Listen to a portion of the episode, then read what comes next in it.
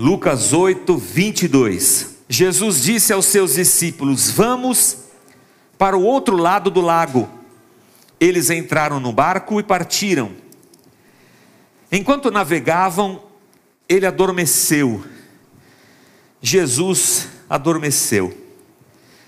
Abateu-se sobre o lago um forte vendaval, de modo que o barco estava sendo inundado e eles corriam grande perigo. Os discípulos foram acordado, foram acordá-lo clamando: "Mestre, mestre, vamos morrer!" Ele se levantou, repreendeu o vento e a violência das águas. Tudo se acalmou e ficou tranquilo. Onde está a sua fé? perguntou ele aos seus discípulos. Amedrontados e admirados, eles perguntaram uns aos outros: Quem é esse? Que até aos ventos e às águas dá ordens, e eles lhe obedecem. Navegaram para a região dos Gerazenos, que fica do outro lado do lago, frente a Galileia. Quando Jesus pisou em terra, foi ao encontro dele um endemoniado daquela cidade. Fazia muito tempo que aquele homem não usava roupas, nem vivia em casa alguma, mas nos sepulcros.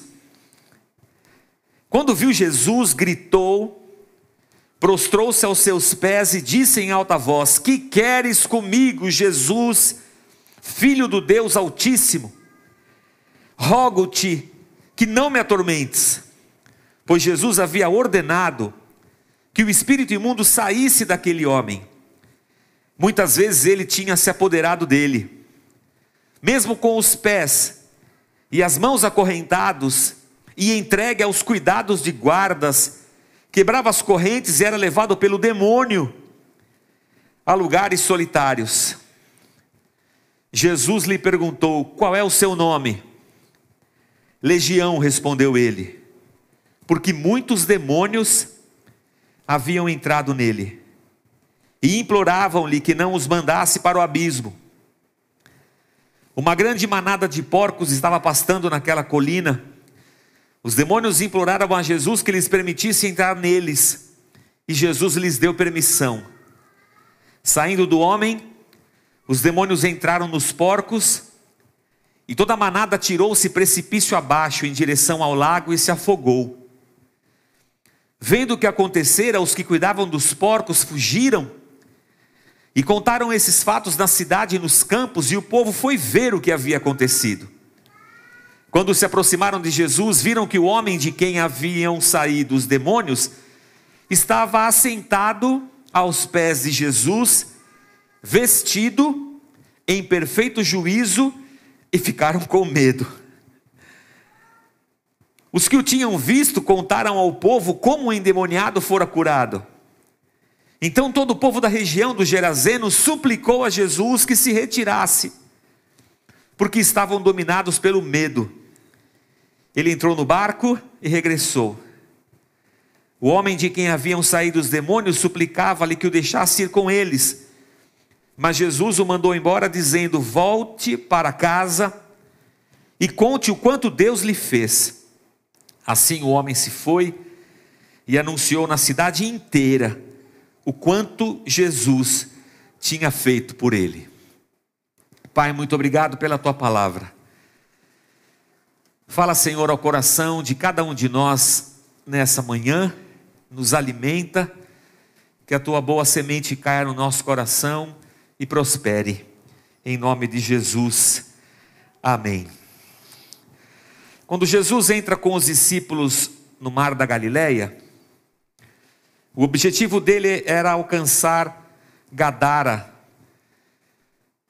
é, onde esse, demo, esse rapaz endemoniado estava, que ficava do lado oposto a Cafarnaum. Cafarnaum está de um lado do mar da Galileia e Gadara está do outro lado do mar da Galileia, que não é um mar, na verdade, é um grande lago mas é grande mesmo.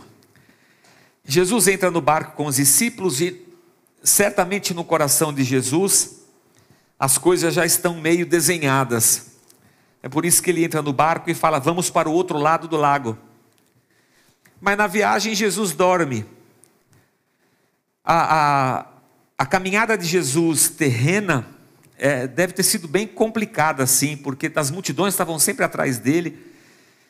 Ele estava sempre envolvido ensinando, curando, libertando. É, eu acredito que tenham sido anos, três anos de ministério bem desgastantes. E nesse momento Jesus dorme no barco e de repente vem uma grande tempestade lá no lago de Genezaré ou Mar da Galileia. E os discípulos ficam amedrontados. É fácil a gente entender o medo dos discípulos porque as tempestades e o mar e a profundidade do mar era para a cosmovisão judaica alguma coisa tenebrosa, sem controle, amedrontadora. E qualquer judeu teria medo dessa, dessa possibilidade. O salmista até algumas vezes fala a respeito dos, dos monstros do mar, porque esse era o, era o medo do judeu. E quando a tempestade vem, esse medo se apodera deles. Nem dá para a gente falar assim, é, os caras estavam com Jesus no barco e, e não tem fé. Pô, eu te falava, os caras eram fogo. Mas a gente faz isso todo dia, a gente também está com Jesus e nós também temos nossos medos, as nossas preocupações, as nossas angústias, nossos pavores, nossas pauras. Nós também temos. A questão é que Jesus adormece e eles desesperados com aquela situação, com medo do barco afundar, eles vão acordar a Jesus. E olha que havia pescadores entre eles que conheciam aquele mar, mas a situação devia estar mesmo preta. Acordam Jesus e falam: Jesus, pelo amor de Deus, mano, faz alguma coisa. E Jesus acorda e fala para o vento, Shh, e fala para o mar: calma Aí os discípulos ficaram com mais medo ainda. Antes estavam com medo do, da tempestade. E agora se perguntam: quem é esse cara? Acredito que até esse momento Jesus é um rabi. Sim, é o filho de Deus. Eles estão construindo essa ideia dentro da mente deles. Eles são judeus. E na cabeça de um, de um judeu, que conhece toda a história de Israel, vai dizer assim: foi Deus quem abriu o mar vermelho. Só Deus pode fazer isso. Foi Deus quem enviou a chuva nos dias de Noé. E esse poder sobre as forças da natureza não está dado aos homens. Por isso a dúvida no coração deles quem é esse, esse rabi que está com a gente no barco? Porque se só Deus pode fazer isso, e Ele faz,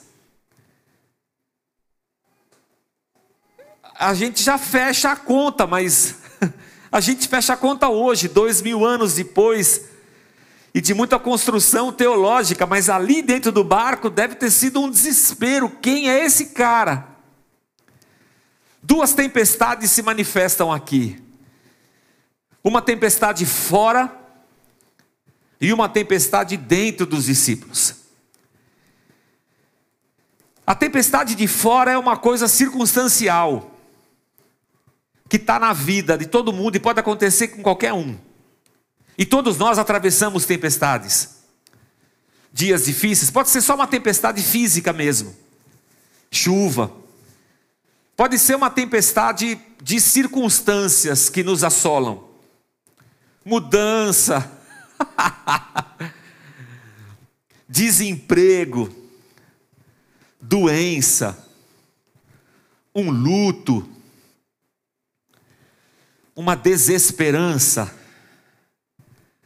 Quando o mundo cai ao nosso redor, meu mundo caiu e me fez ficar assim. É o salmo, é o hino 700 e agora não lembro de cabeça, é 700 e alguma coisa.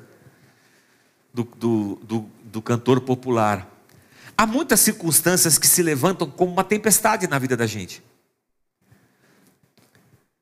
E essas tempestades, elas acabam nos impedindo, muitas vezes, de viver aquilo que a gente poderia viver. Não vou ficar elocubrando muito, mas a gente tem uma ideia cristã, e ela não é biblicamente construída, de que as coisas de Deus elas, elas são fáceis e elas dão certo. E às vezes na cabeça da gente é assim: se não está dando certo, acho que é porque Deus não quer. é verdade, a gente pensa assim. Minha mãe fala sempre isso. É, se não está dando certo, acho que é porque Deus não quer. Irmão, quantas coisas que na tua vida não deram certo e você foi, foi, foi, foi, foi e no fim deu certo? E quantas outras que não estavam dando certo e você desistiu? E poderia ter dado certo. Eu não posso dizer que é Satanás quem controla as forças da natureza naquele barquinho para impedir Jesus de sair de onde ele estava e chegar em Gadara para libertar aquele homem. Porque as forças da natureza estão sujeitas a Deus. Mas eu acredito, irmãos, que na vida da gente há muitas coisas e muitas tempestades que se arvoram contra nós e que talvez sejam manipuladas pelo mal, por Satanás, para nos impedir de chegar do outro lado do lago onde Deus quer que nós estejamos. E no meio dessa tempestade que se levanta contra nós, externamente, uma outra tempestade se levanta internamente. A tempestade que está dentro de nós, Aquela meleca, irmãos, que vive no coração da gente quando pensa assim, putz, grila tudo de novo. Ai meu Deus, e agora? Já vi essa história, aconteceu com a minha mãe, aconteceu com a minha avó, já aconteceu comigo. Aquela insegurança da vida, da gente mesmo, coisa nossa. E que, irmãos, é capaz de nos derrubar e, e nos derruba das nossas incredulidades, das nossas dúvidas interiores. Não dá para dizer que a gente é, por sermos cristãos, estamos isentos às dificuldades da vida. O fato de termos fé no Cristo não significa que essa fé não se encontre, por vezes, é, acanhada e, e, e sufocada não dá para a gente acreditar que tudo na nossa vida vai ser sempre bom, sempre fácil, sempre tranquilo. Porque nesse mundo, irmãos, impera o caos do pecado. Desde a queda de Adão e da humanidade, consequentemente, o caos impera na vida humana. E nós, quando temos um encontro com o Senhor, caminhando em meio ao caos, nós andamos na contramão dele. E há, há duas situações aqui. As, as dificuldades da vida, elas estão aí para todo mundo. Para crente, para católico, para todo mundo. Qualquer tipo de, de cidadão sobre a face da terra. Mas há uma outro, um outro tipo de tempestade que nós sofremos nesse mundo caótico, que é aquela que se levanta dentro da gente quando a gente tem a opção de andar em fidelidade, de servir a Deus, de cumprir os seus propósitos, e andamos contra as forças deste mundo tenebroso. E às vezes lá dentro da gente a gente se pergunta: rapaz, estou cansado já ficou cansado, irmãos? Estou cansado. Estou cansado de crer, estou cansado de orar, estou cansado de, de ler a Bíblia, estou cansado de ir à igreja. Comigo não funciona. Olha a tempestade dentro da gente, fazendo, se avolumando, porque a gente está indo contra uma tempestade externa que pode ser só uma dificuldade da vida, que pode ser uma demanda do inimigo mesmo, mas que no momento é o nosso maior obstáculo. Mas o que a história do barquinho dos discípulos com Jesus mostra para a gente é que Jesus faz a seguinte pergunta, a seguinte pergunta para os discípulos que estavam lá no barco: Ô, ô gente, espera aí, irmãos, que senão eu não consigo aqui. Nossa, vira, vira, irmãos, virou todas as páginas da minha Bíblia aqui. Onde está a sua fé? Jesus pergunta para os discípulos, e eu pergunto para vocês: que fé? Jesus pergunta para os discípulos: onde está a sua fé? E a minha pergunta é: que fé? De qual fé Jesus está falando para os discípulos? Será que Jesus esperava que eles deveriam ter fé para dizer à tempestade: acalma? Será que Jesus esperava que eles tivessem fé de que eles iam passar bem por aquela tempestade? Será que Jesus esperava que eles tivessem fé no Cristo? Que ele era o Filho de Deus e que ele podia falar para a tempestade e a tempestade ia parar? Eles mesmos se perguntam: quem é esse cara que está com a gente? Porque só Deus pode fazer parar uma tempestade e ele faz. Que fé é essa? E quando essa pergunta vem, ao mesmo tempo eu me pergunto para mim, nas circunstâncias da minha vida, cadê a minha fé? E aqui é uma coisa interessante nossa, cristã desses dias, nossa fé religiosamente construída é uma fé triunfalista. Nós achamos que ter fé é vencer todas as coisas. Acreditamos que ter fé é dar ordem a todos os problemas, é profetizar e as coisas vão acontecer. Achamos que fé é isso, mas irmãos, isso, isso não é fé. Acredito para mim que isso é um sentimento juvenil, para não dizer infantil, porque, cara, não é assim que as coisas acontecem.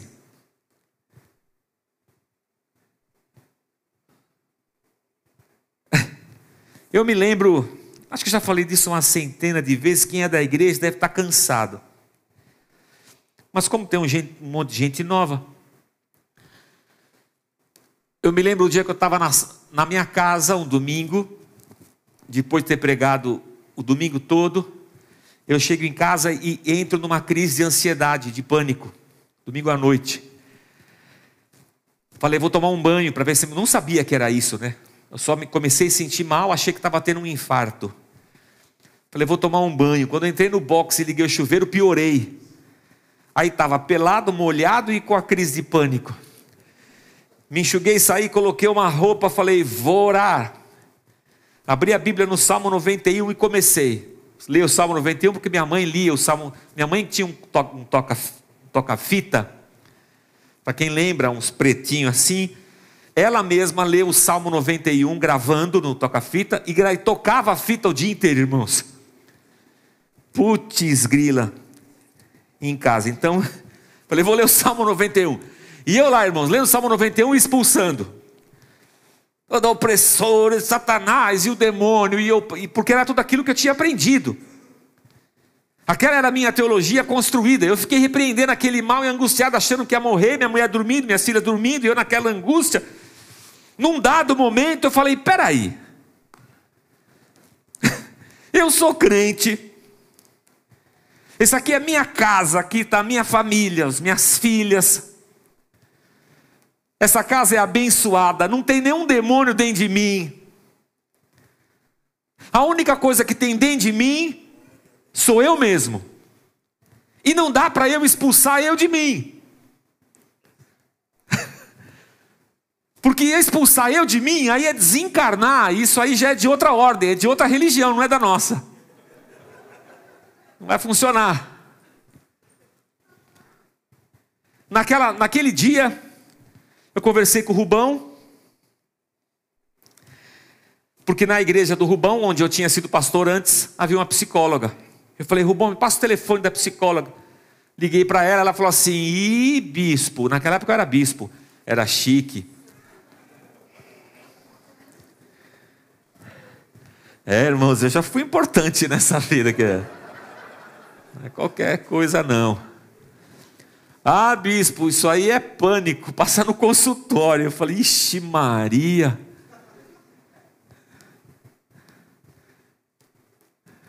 Como é que é isso? Como é que pastor não pode ter pânico, nem depressão, nem essas coisas? Pastor é quase anjo. Minhas asas estavam quase nascendo já, eu estava quase no, de bispo, o próximo passo era voar. Era o próximo, o próximo estágio espiritual era voar. Porque eu já jogava paletó, já fazia tudo, só faltava voar mesmo. Que fé é essa que Jesus está perguntando para os discípulos? Que fé é essa que eu não encontrei naquela madrugada tentando expulsar um demônio que nem estava dentro de mim? Que fé é essa que Jesus esperava dos discípulos no meio de uma tempestade externa e interna? Eu acredito que não seja outra a não ser a confiança de que Jesus está comigo. E Jesus está comigo não me torna imune às tempestades da vida e nem às tempestades interiores. Aí eu estou chutando o microfone, batendo o microfone. Desculpa, César. Depois você edita na gravação. O fato de Jesus estar comigo no barco não me torna imune às circunstâncias da vida, mas o fato dele estar no barco comigo me deve trazer uma esperança, uma certeza. Cara, a tempestade vai passar. E essa esperança deve acalmar a tempestade interior e dissipá-la dia a dia na minha vida, na certeza de que Jesus está comigo e está comigo. Porque na fé cristã evangélica, nessa construção teológica, essas duas coisas são incompatíveis hoje em dia. Problema, dificuldade, doença é incompatível com a fé cristã, porque esse é o slogan esse é o marketing das igrejas. Pare de sofrer e aceite Jesus. Então, o sofrimento, luta, dificuldade, desemprego, nada disso é compatível com a vida cristã. E a tempestade, quando você, de posse dessa fé, se depara com a vida e percebe que essas coisas são possíveis e elas acontecem com você, a tempestade é grande dentro da gente. A fé que o Senhor espera de nós é a fé que nos faz confiar que Jesus estando conosco, ou nós estando com Jesus, as circunstâncias haverão de ser controladas.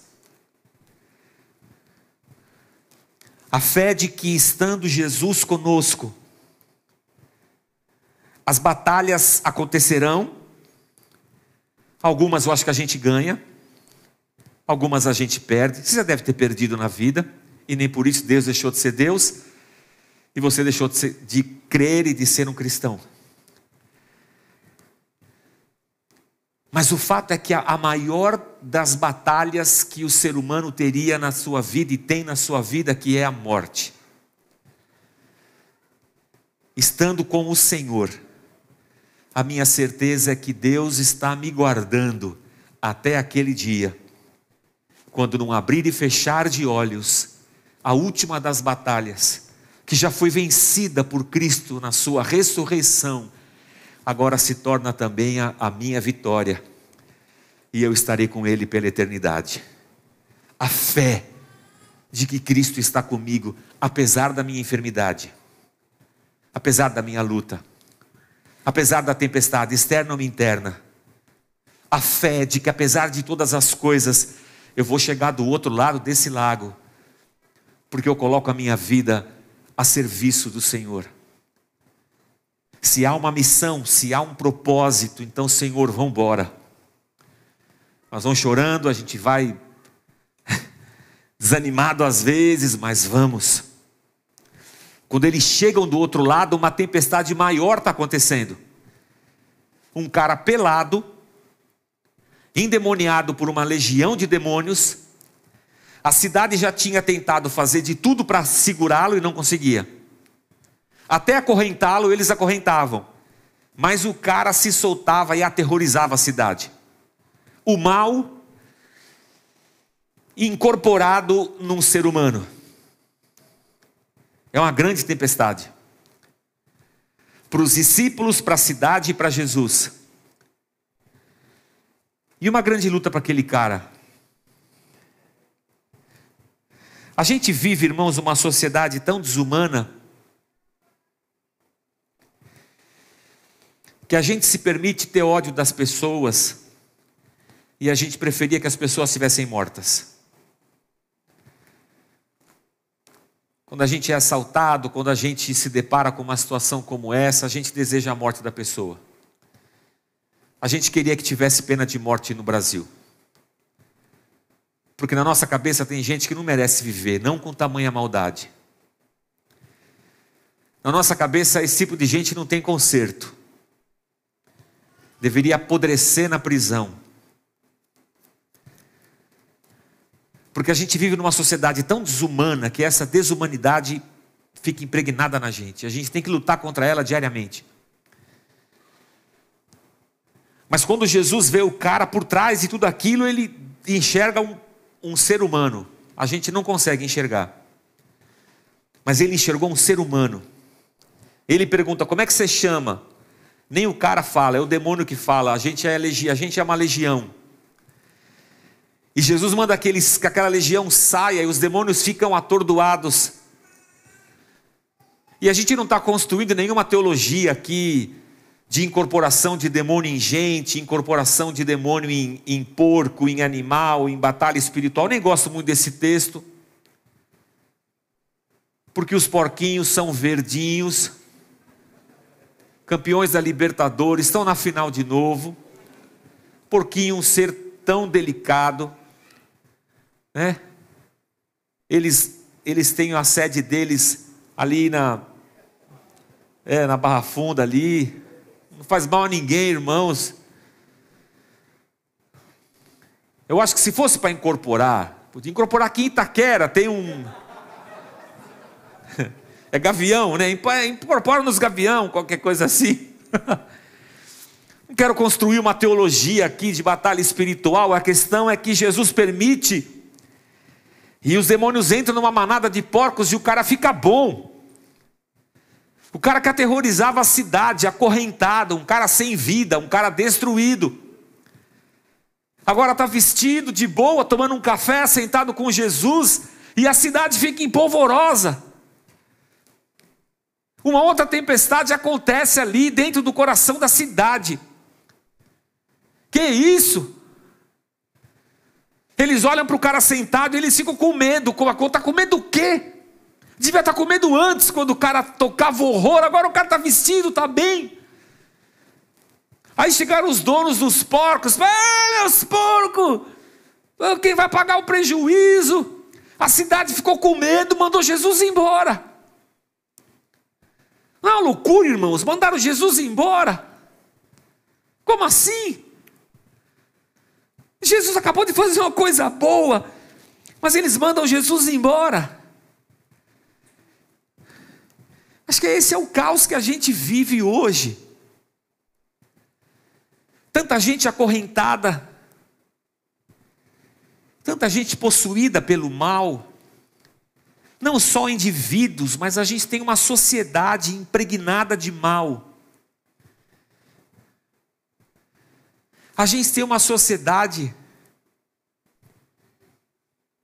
que maquina o mal e que isso, isso se tornou uma coisa comum. A gente tem família odiando família, marido odiando a mulher, a ex-mulher, o ex-marido. A gente tem pais que se separam e, e, e enchem a cabeça dos filhos para que eles se voltem contra a mãe, contra o pai. A gente vive uma sociedade caótica de gente acorrentada. A gente vive uma sociedade maluca em que, no meio de uma pandemia, o cara quer ganhar dinheiro, ganhar dinheiro intermediando o negócio de vacina. Ele, ele quer fazer fortuna em cima da morte de milhões de pessoas. Irmãos, isso, isso é, pra, na minha cabeça, isso não entra, é caótico. Você ter gente que ganha dinheiro é, é, em cima de corrupção de, de merenda escolar. Merenda escolar, irmãos, é criança. Dá o dinheiro para as crianças comer, mas não, eu estou ali fazendo um esquema para ganhar dinheiro para mim. Eu não sei você, mas eu acho isso caótico, irmãos. O cara comprou, o cara montou uma indústria de transferência de ponto de carteira de motorista. Eu acho isso caótico, irmãos. Eu tomo as multas e o cara esconde os pontos. Eu acho isso normal. Porque se eu não fizer isso, eu vou perder a carteira. Eu não vou perder a carteira. Tanta gente nesse país roubando e eu que vou me lascar. Quanto custa aí para esconder minhas multas? É tanto, então está feita.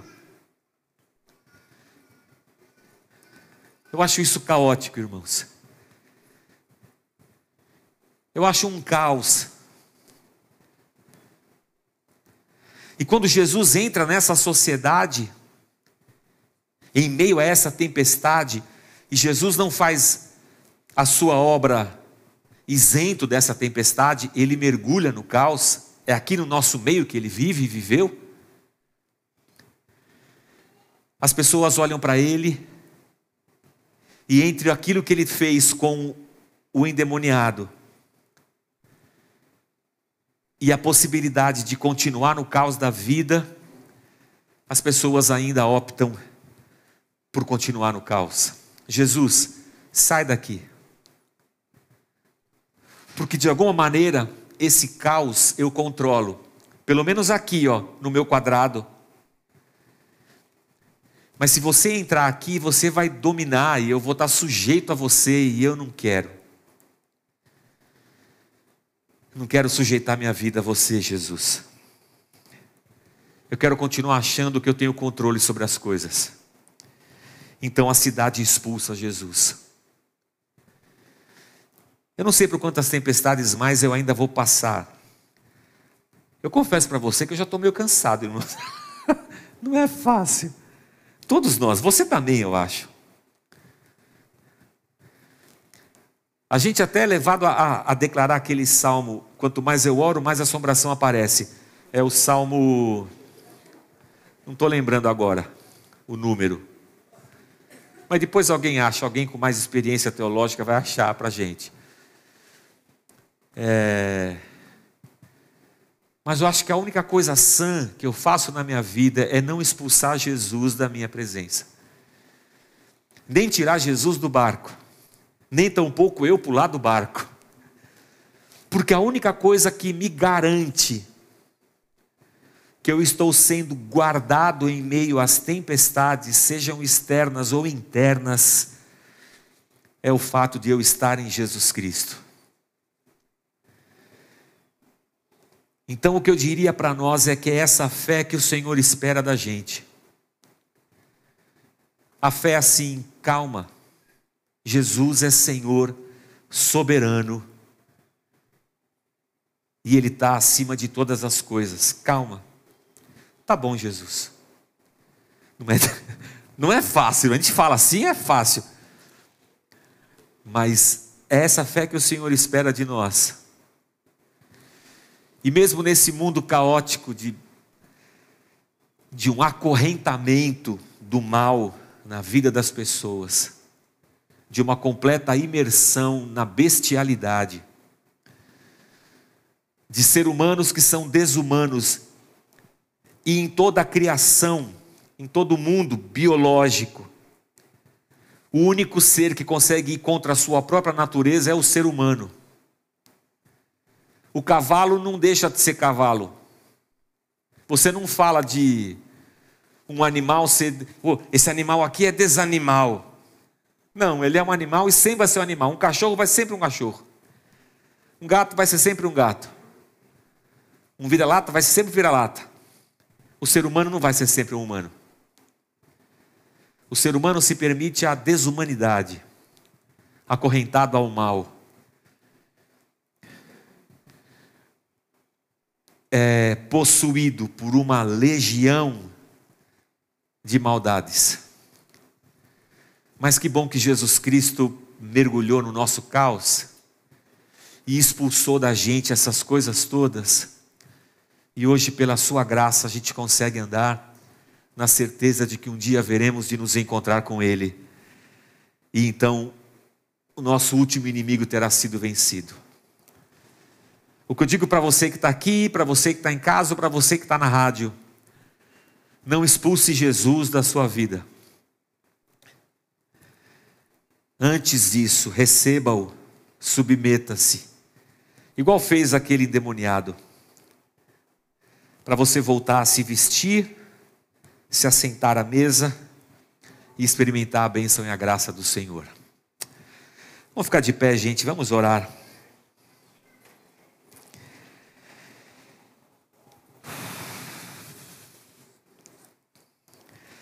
Senhor, nós oramos a Ti nessa manhã, confessando a Ti, Senhor, as nossas tempestades interiores, as nossas angústias mais profundas que nós não compartilhamos com ninguém, e nós não temos coragem, Senhor, nem de orá-las a Ti. Expomos a Ti, Senhor, o nosso coração, pedindo ao Teu Espírito Santo, sonda o nosso interior. Nos liberta, Senhor, dos nossos temores, dos nossos demônios internos. Nos liberta, Senhor, daquilo que tem nos prendido e nos impedido de chegar do outro lado desse lago. Cura, Senhor, nosso coração Restaura em nós, meu Deus, um coração firme, uma esperança inabalável. Restaura em nós, Senhor, a tua alegria, a tua presença preciosa. Prepara o nosso coração, Senhor, para as tempestades da vida, porque elas estão aí nesse mundo caótico. Prepara-nos, Senhor, que a nossa fé se aprofunde, e assim, Senhor, a gente consiga superar as, as tempestades da vida que virão, mas que nada nos impeça de continuar te servindo, Senhor. Que nada nos impeça de chegar do outro lado. Para tanto eu te peço, Senhor, nos ajuda, que o Teu Espírito Santo nos encha, meu Deus, nos capacite que teu Espírito Santo nos fortaleça, Senhor, a cada dia. Que teu Espírito Santo derrame sobre cada um de nós os dons. E que assim, Senhor, servindo uns aos outros e caminhando como igreja, como família, como casais, como cidadãos, a gente continue andando, Senhor, em santidade, em integridade, e ainda que a gente tenha que avançar contra esse mundo caótico, meu Deus, que a gente continue andando, conscientes de que nós estamos te servindo, Senhor, fazendo a tua vontade, meu Deus. Ainda que isso, Senhor, seja para nós algum tipo de sofrimento, Pai, ajuda a gente. Fortalece-nos a cada dia, Senhor. Nós não queremos nos conformar com esse mundo caótico, acorrentado a demônios mas nós queremos, Senhor, fazer a tua vontade, então, Senhor, nos ajuda. Diferentemente daquela cidade, Senhor, que expulsou Jesus Cristo, Deus, uma insanidade. Mas é o que o mundo faz hoje, Senhor. Diante da possibilidade da cura, da vida, da restauração, as pessoas estão expulsando Jesus. Preferem continuar na sua vida de escravidão tem misericórdia, Senhor, desse mundo. Levanta-nos a tua igreja para anunciarmos para esse mundo que há uma solução e uma salvação. Limpa os nossos olhos para que a gente enxergue além das legiões e que os nossos olhos contemplem o ser humano que o Senhor veio salvar na cruz, Jesus e que assim a tua igreja resplandeça a tua luz e manifeste o teu amor e a tua misericórdia. Nos abençoa a todos, Pai. A gente só quer dizer para o Senhor que tem, há dias que são bem difíceis na nossa vida. A gente só quer dizer, meu Deus, que às vezes a gente fala umas coisas sem pensar. A gente só quer dizer, Senhor, que que a gente te ama, que a gente confia, mas a gente te pede, ajuda a gente na nossa falta de fé. Nos sustenta a cada dia, Pai nos renova.